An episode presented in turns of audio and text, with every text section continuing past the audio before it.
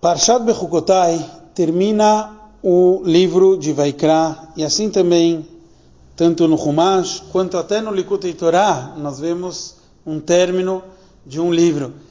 E a gente sabe que o Sof, tá, o final está conectado ao começo e também tudo vai atrás do final.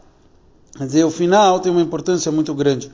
Então, vamos ver qual o assunto que está escrito no final da, da nossa paraxá, da Parashat Bechukotai, que vai ter a ver com todo o Humash, Vaikra, especialmente com Parashat Bechukotai. A gente sabe que no final ele fala sobre dois assuntos, sobre Bechor e Maser Beimá. Bechor é o primogênito do animal e Maser Beimá é o dízimo que era feito nos animais. O dízimo que era feito nos animais, esse é um trabalho que o ser humano tem que fazer. Ele tem que botar todo mundo lá dentro do corral e depois tirar e tirando os animais e contar qual é o décimo animal para tirar o dízimo. Então esse é um trabalho que é chamado de baixo para cima e tem a ver com o trabalho das dez forças da alma.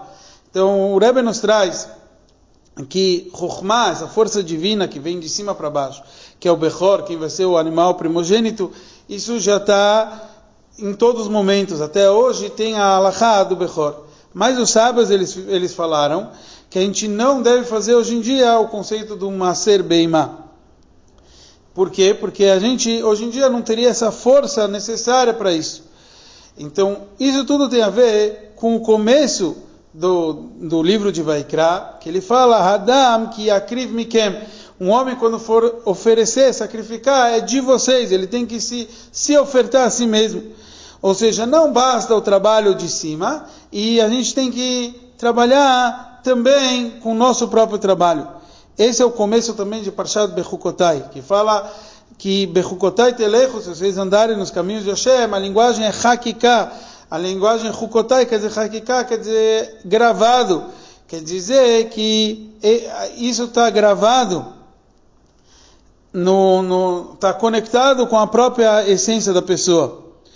E, e, a gente aqui viu o quão importante, por isso, tudo vai atrás do final, o quão importante é a gente fazer a, o nosso trabalho, o trabalho de baixo, para fazer a vontade de Hashem, para revelar, a revelação divina aqui embaixo depende do nosso trabalho.